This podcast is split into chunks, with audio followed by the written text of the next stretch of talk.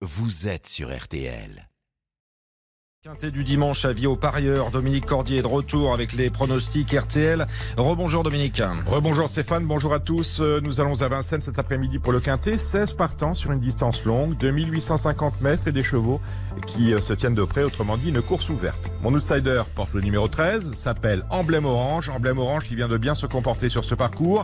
Il s'y est en effet euh, classé en finissant bien au deuxième rang. Il est en pleine forme actuellement, ses trois dernières courses sont bonnes.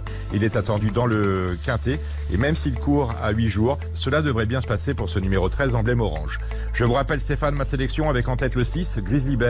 Je me place devant le 9, Gilmour. Le 13 emblème orange et qui est donc l'outsider de RTL. Le 16, Gimme du Pomereux. Le 5, Dioui d'Ocagne. Le 8, Graal du Trésor. Et enfin le 11, Grande de Ranchy.